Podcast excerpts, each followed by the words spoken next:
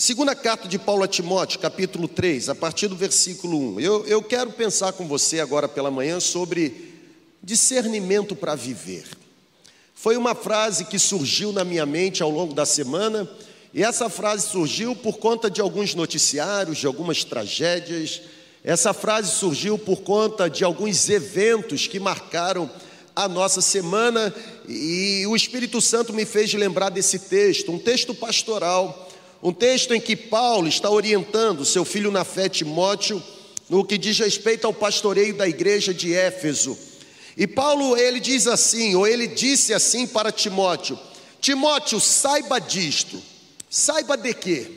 Paulo começa a dizer: Nos últimos dias sobrevirão tempos terríveis. Galera, estão aqui? Amém ou não amém? Aperte o cinto. Nos últimos dias sobrevirão tempos terríveis.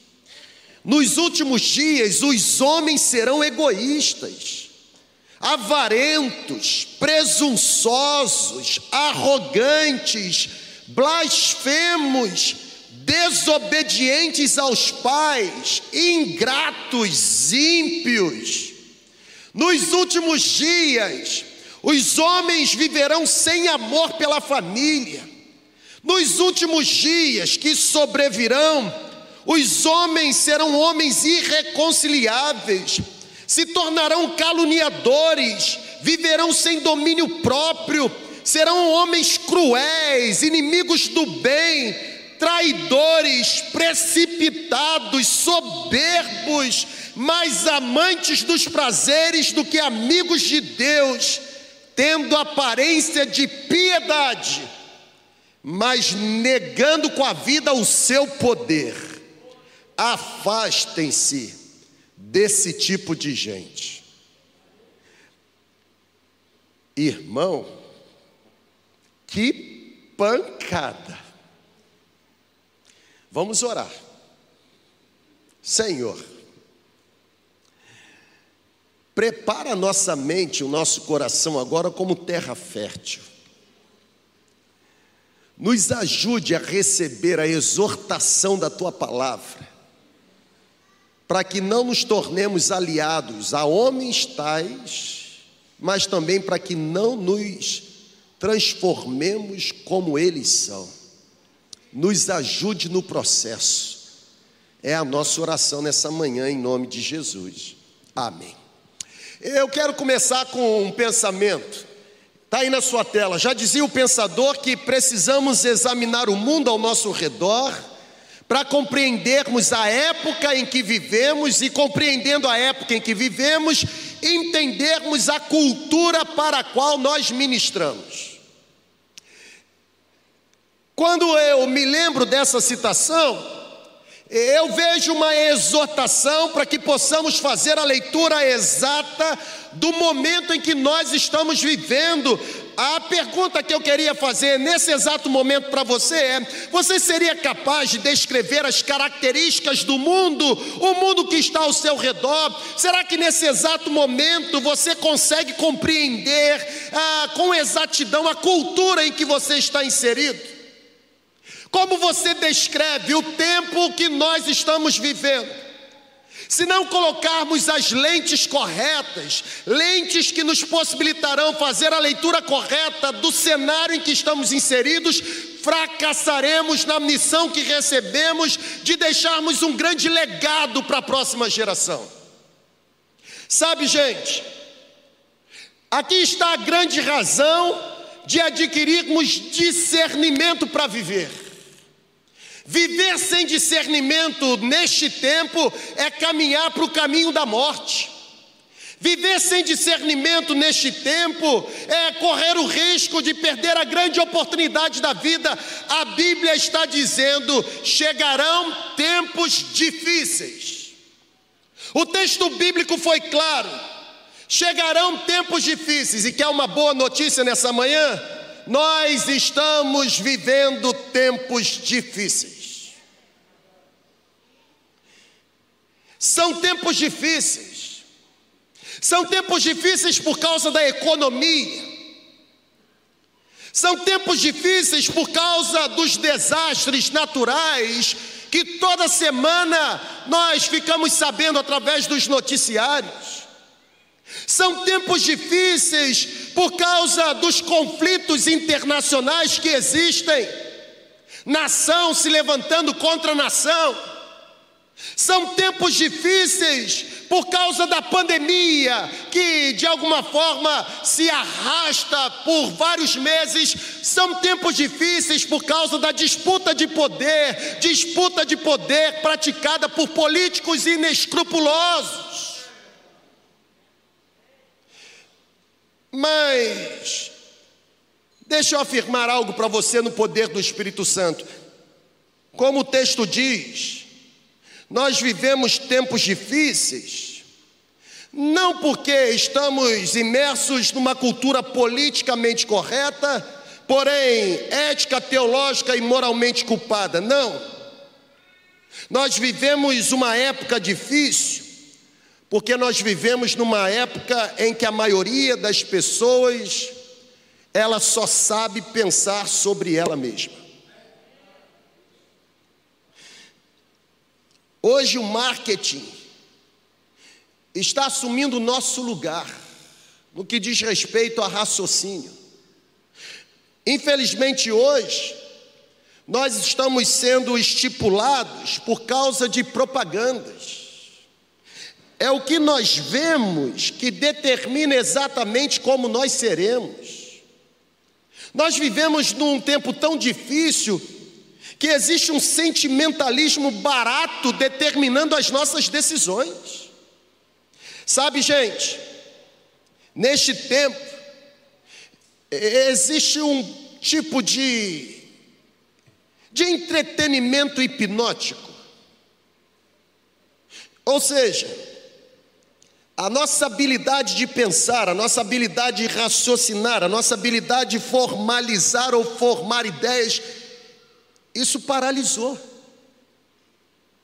Nós fomos castrados neste tempo de produzirmos os nossos próprios pensamentos.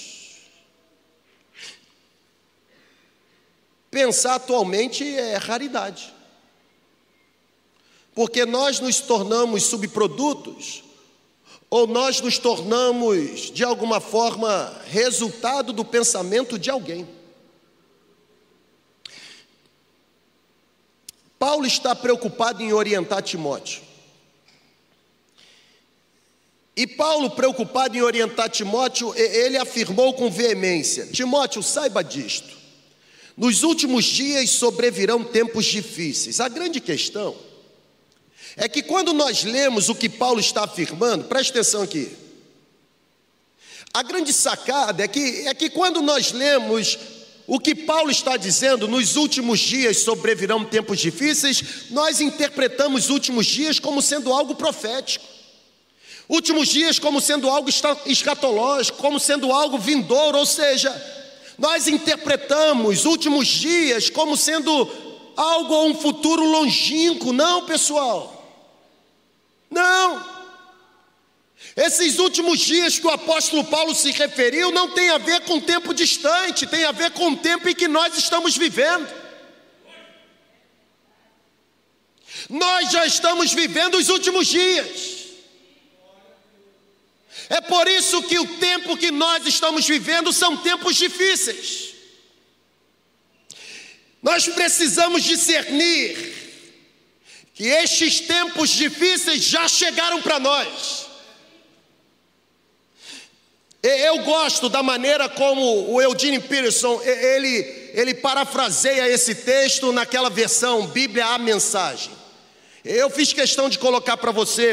Ele diz assim: não seja ingênuo, não viva a fantasia de um mundo excessivamente otimista. Não viva um faz de conta onde tudo se resume em flores, ou seja, nós vivemos tempos extremamente violentos, perigosos e difíceis. Eu posso inclusive afirmar sem qualquer receio que nós vivemos num campo de batalha. Aliás, entrar na vida cristã é adentrar com certeza num campo de batalha. Nós não estamos num parque de diversão. E eu queria falar isso para você hoje, olhando nos seus olhos. Nós não fomos recrutados pelo Mestre para participarmos de um passeio onde a paisagem nos encanta. Seguir a Jesus significa colocar os dois pés dentro de um ringue de batalha. A batalha é invisível. O inimigo, nosso adversário, é invisível. Mas o fato de não conseguirmos visualizar a batalha ou o inimigo, isso não nos retira do ringue. Nós estamos num tempo difícil. Sabe? É por isso que o apóstolo Paulo está orientando Timóteo, um jovem pastor: Timóteo, não seja ingênuo, fique atento. Pegou aí, irmão? Ô jovem que está na faculdade, pegou? Não seja ingênuo, fique atento. Pegou ou precisa desenhar? Não seja ingênuo, não viva como um conto de fadas. Não viva como se tudo se resumisse em flores. Não seja ingênuo. Abra os olhos. É como se Paulo estivesse advertindo Timóteo: Timóteo, obtenha discernimento para viver. Abra sua mente. Paulo está orientando isso por conta da lista que ele passa a apresentar a partir do versículo 2, e é óbvio. Eu vou falar um pouquinho sobre essa lista. Os tempos são difíceis, porque, segundo Paulo, homens e mulheres se tornaram complicados demais. Como nós somos seres complicados. Tenta olhar para si mesmo agora. Tenta olhar. Conseguiu enxergar? Ô, oh, gente complicada. Somos nós. A começar por mim. Nós complicamos o que, o que é tão fácil de, de executar. Mas por que nós complicamos? Porque os tempos são difíceis. Por exemplo, Paulo vai dizer por que, que nós complicamos as coisas, porque os tempos são difíceis. Coloca na tela. Paulo diz a partir do versículo 2: Porque homens e mulheres se tornaram egoístas, avarentos, presunçosos ou jactanciosos. As primeiras características que Paulo apresenta se referem a pessoas que amam apenas a si mesmo. As primeiras características que Paulo está apresentando são características próprias de pessoas que buscam apenas o amor próprio. É a visão umbilical, é o meu mundo, é a minha cabeça dentro do meu balde. Para esse tipo de gente, o individualismo, o egocentrismo, o etnocentrismo, isso tudo se torna o combustível que alimenta a jornada na vida. São pessoas narcisistas na pior forma. Quando eu falo narcisista, você entende? Eu vou explicar. Está aí o conceito para você. Narciso é, ou narcisismo é um conceito da, da psicanálise que define um indivíduo que admira exageradamente a sua própria imagem, o indivíduo que nutre uma paixão por si mesmo. É gente que acha que é a última bolacha do pacote. Já viu gente assim? Se eu não estiver, não funciona. É privilégio para a igreja eu ser membro dela como se fosse privilégio para o céu você entrar nele. Bobinho. Na verdade, você não é bobo, você é egoísta, avarento, presunçoso e jactancioso. É você com esse tipo de comportamento que transforma esse tempo num tempo difícil. Oi, irmão, paz e amor? Irmão, paz e amor? Não adianta ficar chateado comigo, não, é Paulo que está falando.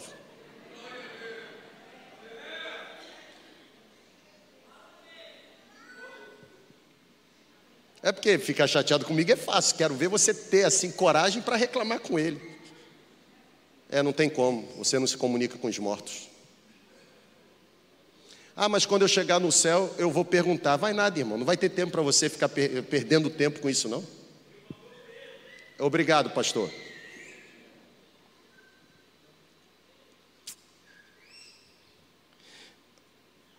Gente narcisista da pior forma. Esse termo é derivado de Narciso. Sabe quem foi Narciso? A mitologia grega diz que Narciso foi um belo jovem, um jovem que despertou amor da ninfa Eco.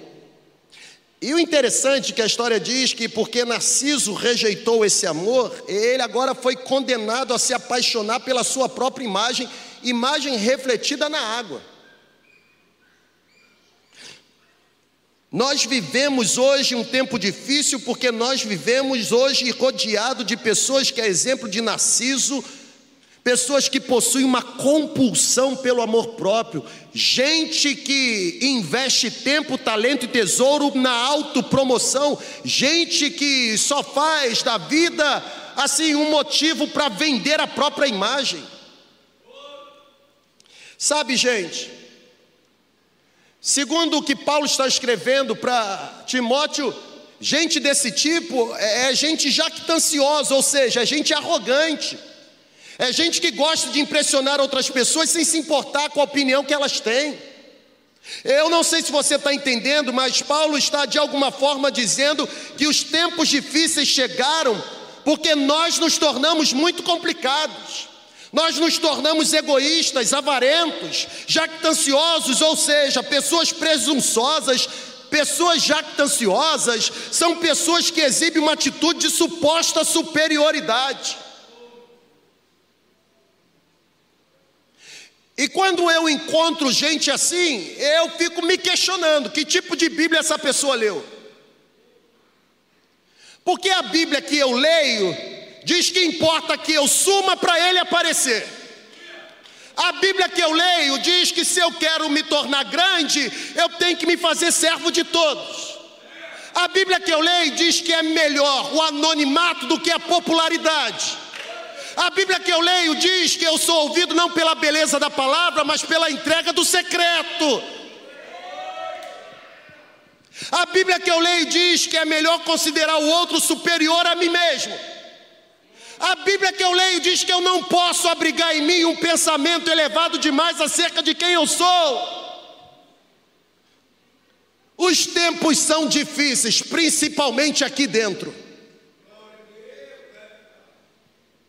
Pessoas que foram alcançadas, lavadas e redimidas pelo sangue remidor, deveriam tornar esse tempo um tempo acessível, menos complicado, mas me parece que são as primeiras pessoas a transformar esse tempo em tempo difícil.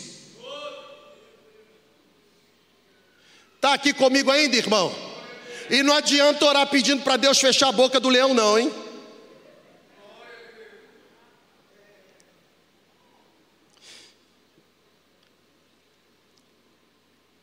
Tem que ter discernimento para viver. Nós vivemos tempo tão difícil que pessoas jactanciosas são pessoas que mascaram os seus dilemas. Pessoas que possuem opinião exagerada a respeito de quem são. Irmão, deixa eu ensinar algo para você. Posso? Amém ou não amém? O dia que você tiver que dar carteirada em alguém, significa que você nunca foi quem você está tentando provar que você é. O dia que você chega no nível de dizer para alguém, você precisa me respeitar porque eu sou fulano de tal, é porque você nunca foi fulano de tal, porque se fosse você teria o respeito que agora está exigindo. O dia que eu tiver que lembrar que eu sou pastor de vocês, significa que eu nunca fui.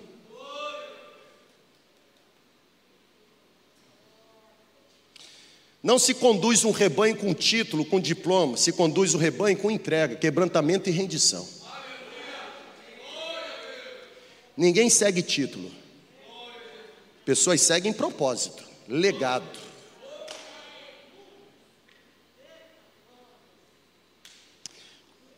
Cuidado. A orientação da Bíblia para mim e para você nesta manhã é: não seja ingênuo. Fique atento. Afaste de pessoas jactanciosas. A Bíblia está dizendo, irmão. O final do versículo 5, a expressão final que nós lemos foi: afaste-se de pessoas deste tipo. Diga-me quem você está escutando e eu direi quem você está se tornando.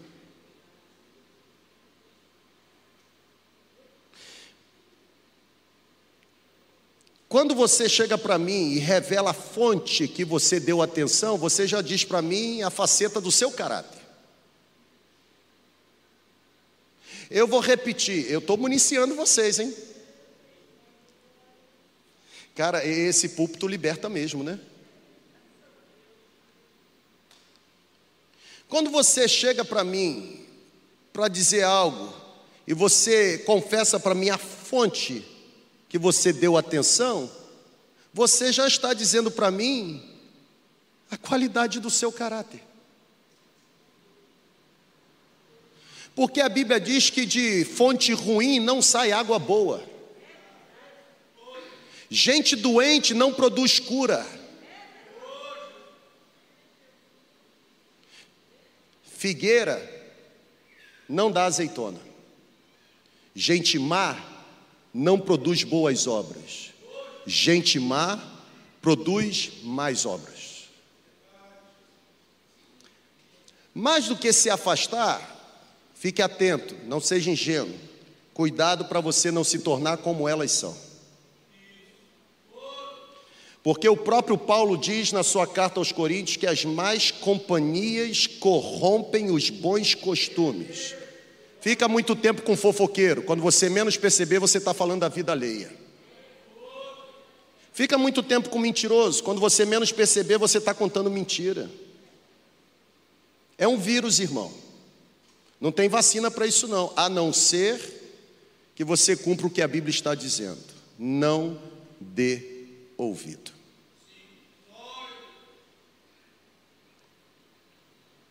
Segundo lugar, Irmão, é uma palavra de instrução. Porque os tempos são difíceis. E nós não podemos somar essa estatística de gente complicada. Segundo lugar, Paulo não apenas fala de gente egoísta, avarenta e presunçosa, mas Paulo diz que os tempos difíceis chegariam, e eu estou afirmando que eles já chegaram, porque em segundo lugar, Paulo diz: as pessoas serão pessoas ingratas. Ingratidão. Eu conheci um pastor que definia a ingratidão como sendo a amnésia da mente do homem, a amnésia do coração do homem.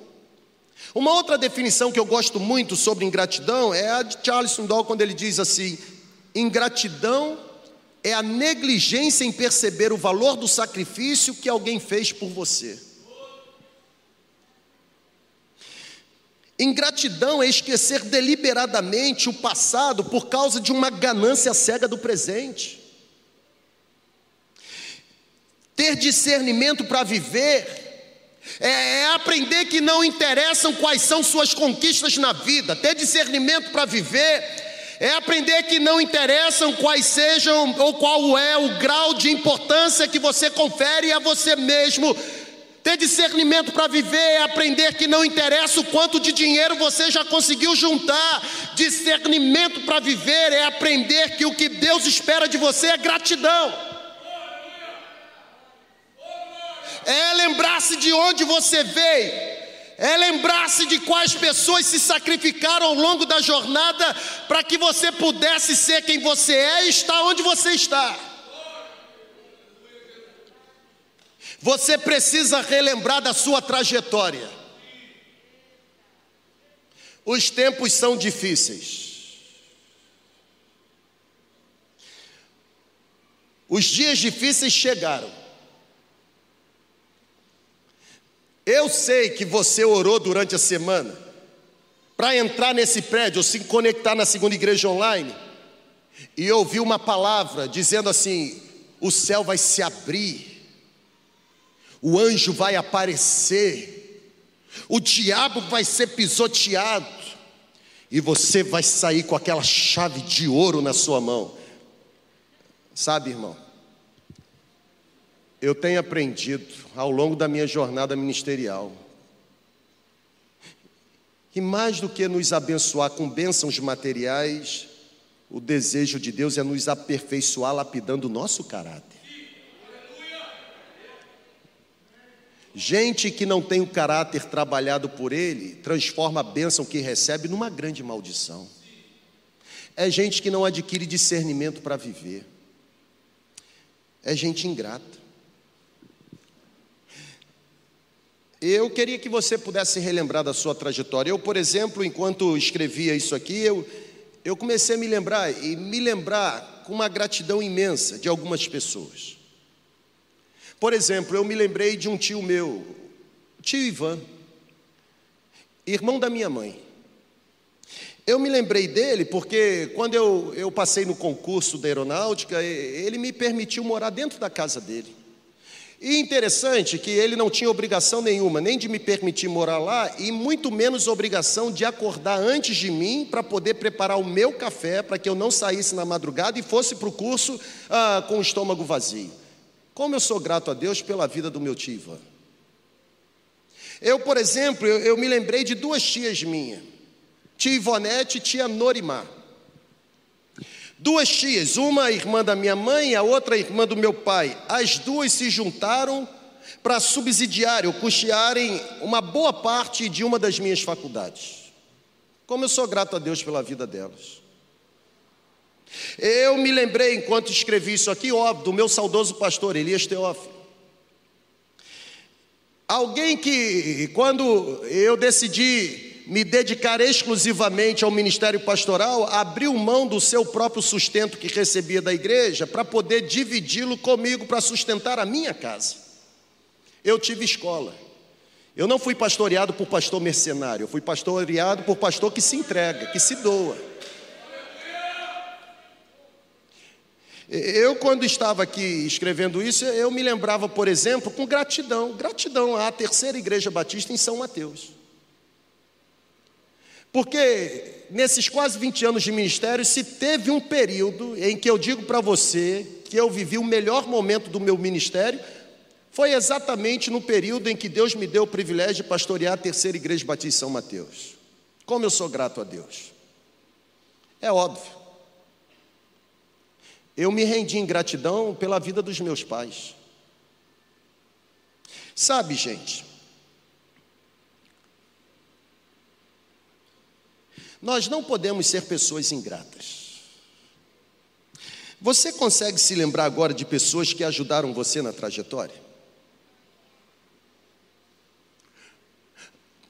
Qual é o nome que veio aí na sua mente?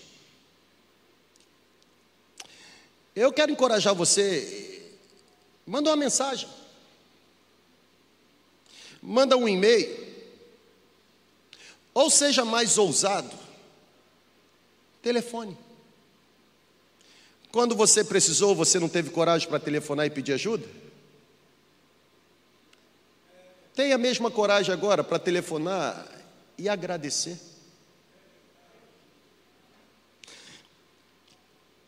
Você não tem noção do ânimo que a sua expressão de gratidão poderá produzir na vida de pessoas que te ajudaram ao longo do processo.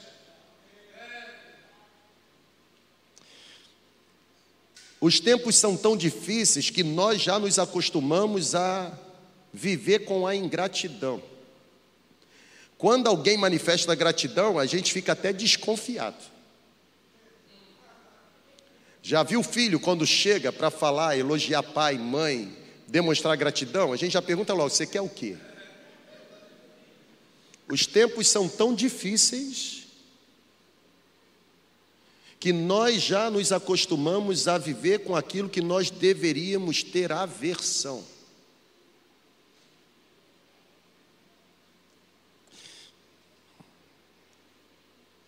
Agradeça a Deus.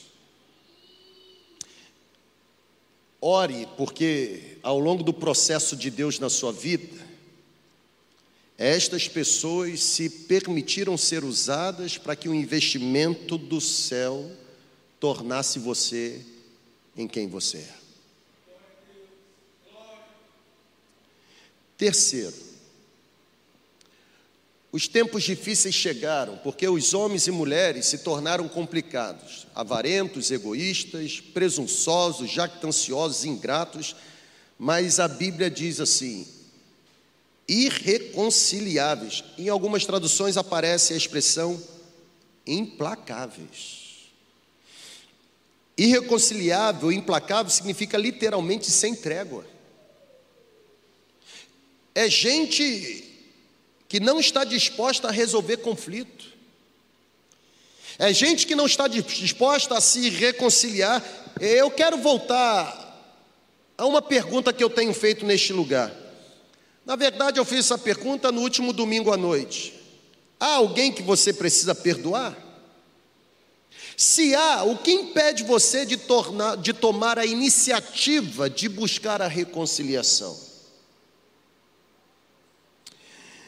Se me permite, eu quero sugerir uma razão pela qual você não perdoa. Porque é exatamente a razão pela qual eu não perdoo. Nós nos tornamos irreconciliáveis e implacáveis por causa do nosso maldito orgulho. Pensa num povo orgulhoso, é o povo desse tempo. Quem aqui reconhece que é orgulhoso? Levante a mão, por favor perdoados estão os nossos pecados.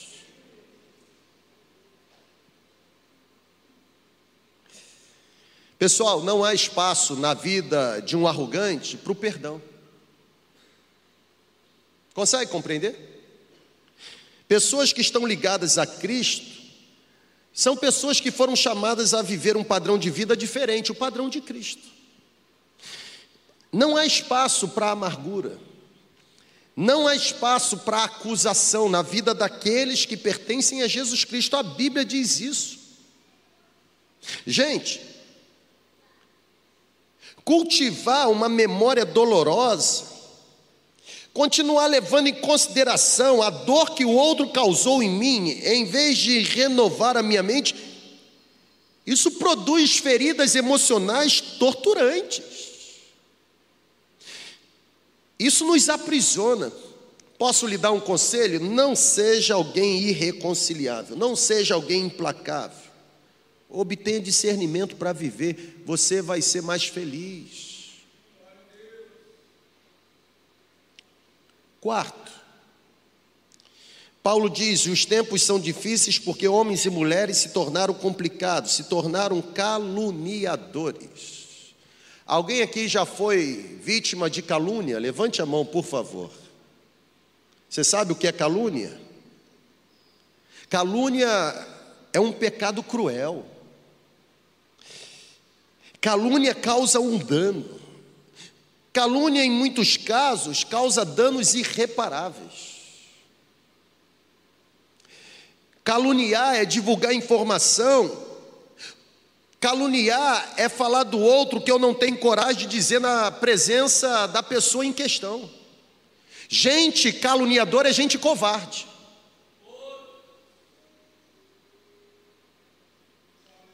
Gente caluniadora é gente que age no escuro.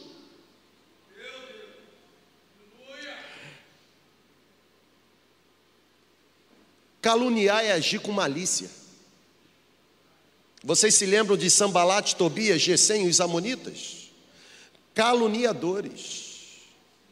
Tentaram difamar Neemias. Ter discernimento para viver é se afastar de pessoas caluniadoras. Até porque você que vive com caluniadores, cuidado, amanhã poderá ser o seu nome a ser proferido pelos lábios do caluniador. Gente caluniadora não tem consideração com ninguém, muito menos com você. Hoje você se junta para falar do outro, amanhã estão falando de você. É por isso que quando alguém chega para conversar comigo e tentar fazer de mim um depósito para abrigar as insatisfações que traz de uma outra igreja, de um outro pastor, eu já digo logo: wait a minute, please. Pare. Espere um momento. Hoje você entra aqui nessa minha sala para falar mal do pastor de onde você veio. Amanhã você vai para outro lugar e vai entrar em outra sala para falar mal de mim.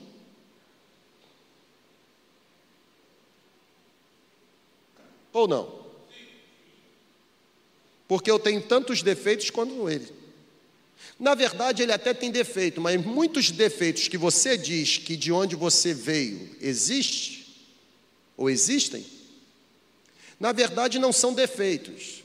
São apenas insatisfações suas pelas suas pelos seus desejos ou as suas preferências não terem sido atendidas. Porque os dias são difíceis, marcados por pessoas mimadas, milindrosas. Pessoas milindrosas são pessoas que acham que têm direito de falar o que quiserem, mas não se prestam a ouvir o que necessitam. Já viu gente melindrosa? Ela fala o que ela pensa, ela acha que pode falar o que pensa. Aí você ergue a voz e enquadra, ela fica melindrosa. Aí ela vai reclamar com, com o gueto dela, entendeu?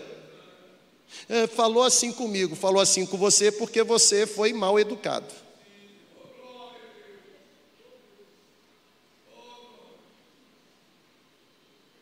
Cuidado. Não seja ingênuo. Irmão, se existe alguém com autoridade espiritual para ensinar a Bíblia, exortando esta igreja, não é outro pastor.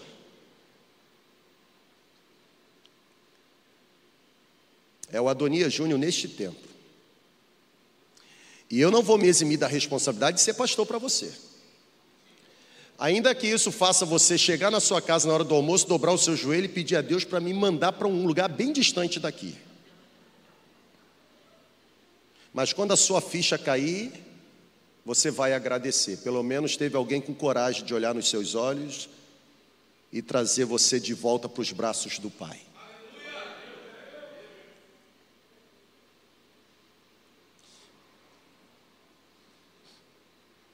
Posso mais um pouquinho? Não?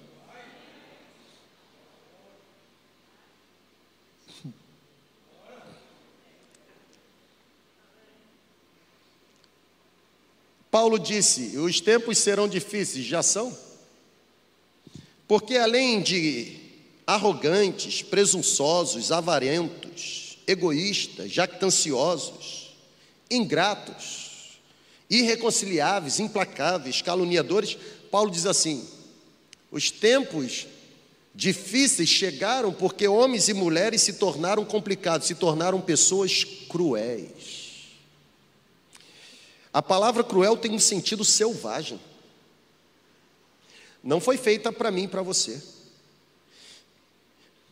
A palavra cruel, é, é, ela tem esse, essa conotação de algo sem nenhum traço de compaixão, sabe?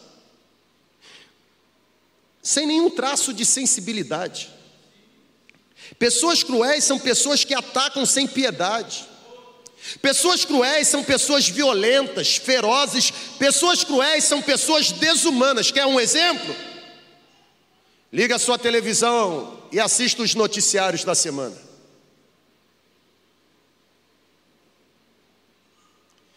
É gente matando porque precisa alimentar o vício. É gente matando porque se acha dono do outro e porque agora o outro não lhe quer, acha que pode tirar a vida do outro. Eu estou citando casos dos noticiários da última semana.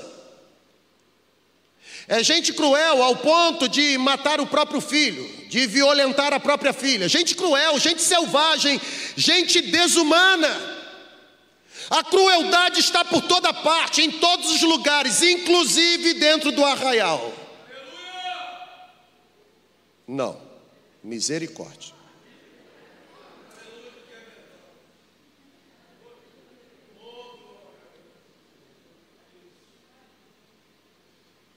E quando eu falo que está dentro do arraial, porque é dentro do arraial que existem as sinagogas do diabo. Todo lugar tem, Afonso Cláudio tem, Campos também tem. Em todo lugar tem uma sinagoga de Satanás. Em todo lugar tem um joio que foi semeado durante a noite no meio da plantação de trigo. Em todo lugar tem lobo com aparência de ovelha. Em todo lugar. Em todo lugar. É gente de fala mansa, mas que está esperando o momento exato para dar o bote. Não seja ingênuo, abra os olhos.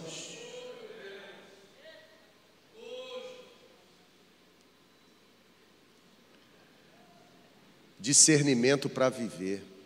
Pessoal, aqui, é, é sério isso, irmãos.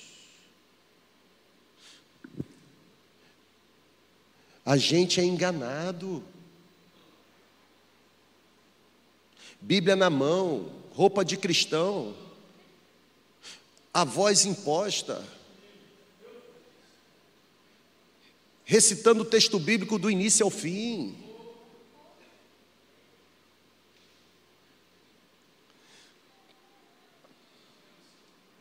Eu, quando saio para, de alguma forma, contribuir, eles chamam de mentoria. Mas seria uma prepotência minha achar que eu tenho condições de mentorear um outro pastor. Eu apenas divido com eles as dores que eu trago comigo no ministério aqui na segunda igreja.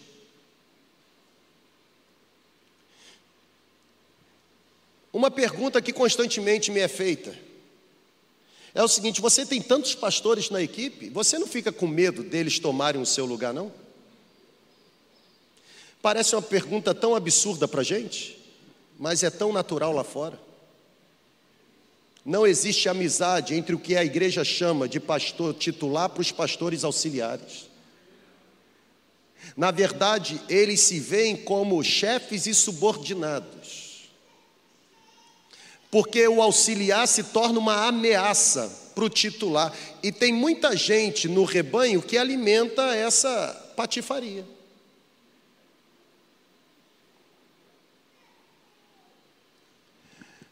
Sabe por que aqui tudo flui muito bem? Eu vou dar a senha para você.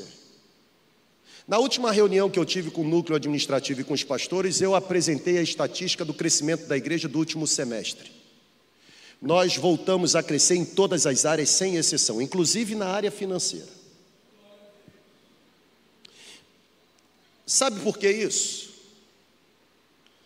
Porque antes de sermos companheiros de labuta aqui ministerial, nós nos tornamos amigos. Não tente você semear discórdia no time pastoral da segunda igreja, você vai ser frustrado em nome de Jesus. Nós somos amigos. Nós não nos vemos como concorrentes e não nos apresentamos como maiorais. Todo pastor na segunda igreja é orientado por mim a se apresentar como um dos pastores na segunda igreja, porque é assim que eu me apresento.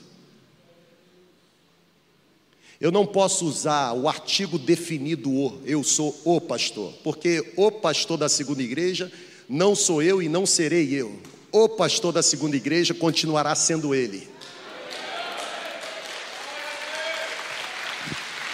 E sabe? Calma, irmão, calma, calma, calma, calma. Pai, pai, pai, pai. Sabe?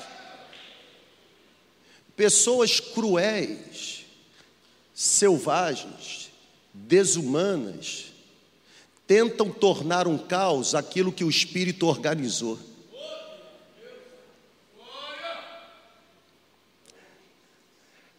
Parece ser prepotência e arrogância dizer o que eu vou dizer, mas eu vou dizer no poder do Espírito Santo. No time pastoral da segunda igreja, não.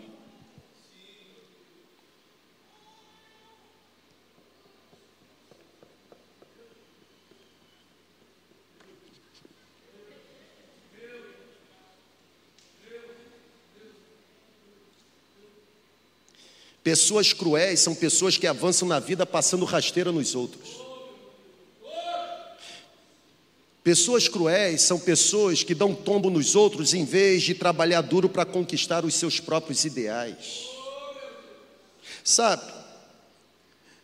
Pessoas cruéis são pessoas inescrupulosas que atropelam o mundo inteiro em busca dos seus próprios interesses, gente. Alguém aqui já foi vítima de pessoas cruéis?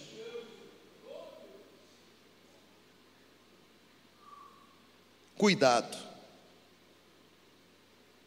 Não se case com gente assim. Cuidado. Não coloque gente assim no seu time de liderança. Cuidado. Não se aproxime de gente assim. Quando eu falo para você não se aproximar, é óbvio que eu não estou falando de um separatismo, de você não conviver com pessoas pecadoras, até porque o próprio Jesus andava com publicanos e pecadores. Quando eu falo de você se afastar, eu falo no que diz respeito ao que Paulo está orientando. Para Paulo, o problema não era conviver com gente perdida. Para Paulo, o problema era o religioso fingido, era o hipócrita, que de alguma forma atormentava a congregação para tirar vantagem da sua posição. Gente desse tipo, afaste-se. Eu não acredito que uma igreja que passa por cima de pessoas está debaixo do governo daquele que temporariamente abriu mão do seu reinado para resgatar pessoas. Eu vou concluir. Queria não, mas vou. A pergunta final vai aparecer para você, diz assim: de que maneira devemos viver nos últimos dias, nos dias difíceis e terríveis que nós estamos inseridos? Ei, pessoal. Eu provei biblicamente para você que os dias difíceis que Paulo disse que viriam, eles já chegaram. Sim ou não? A pergunta é: como vivermos nestes dias tão difíceis? A resposta é simples, está aí, apegando-se à verdade. Não se deixe enganar. Não se deixe enganar por nenhuma aparência. Eite, olha a orientação aqui.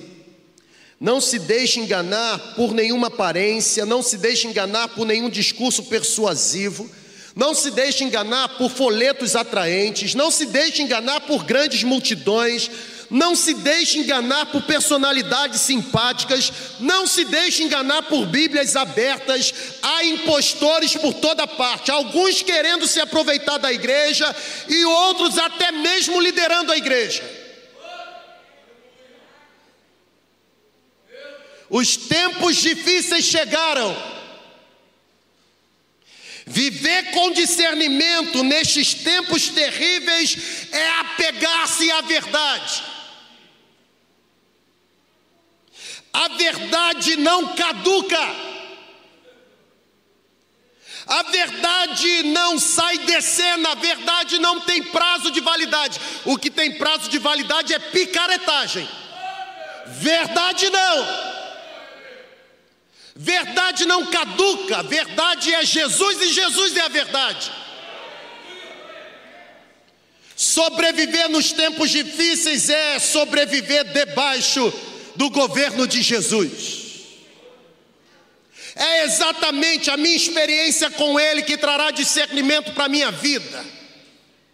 É a interação com Ele que fará com que os meus olhos sejam abertos. É a intimidade, profunda intimidade com Ele que livrará os meus pés de caírem no precipício. É a intimidade com Ele que me livrará dos falsos acordos, dos acordos indevidos. É a intimidade com Ele que me livrará das perversas sociedades. É a intimidade com Ele que me livrará de negócios fracassados. É a intimidade com Ele que me livrará de casamentos falidos. A minha intimidade com Ele irá me fazer viver debaixo da verdade.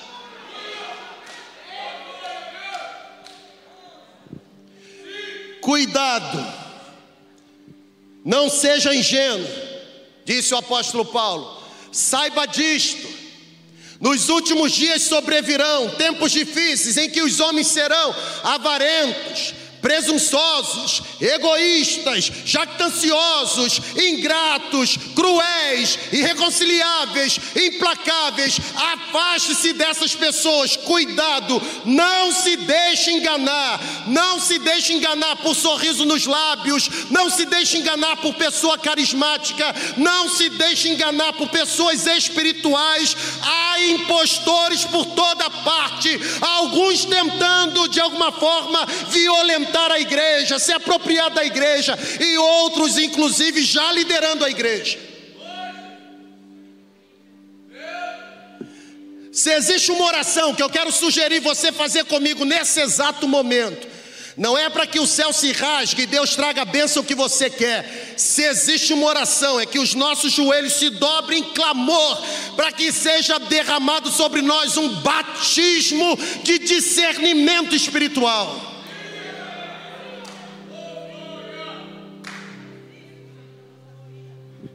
Só existe um, pode vir, fique aqui, ó. Só existe um que está trabalhando nesse exato momento para destruir unidade. Só existe um que está trabalhando agora para gerar inimizade. Só existe um trabalhando agora para fazer você se virar contra ele. Só existe um, não é o Espírito Santo, é o diabo, é o Satanás, é o Belial, é o filho das trevas. Mas se ele está tentando produzir alguma obra, eu tenho uma boa notícia sobre nós foi derramado um batismo de autoridade, para em nome de Jesus desfazermos as obras de Satanás. Os tempos difíceis chegaram,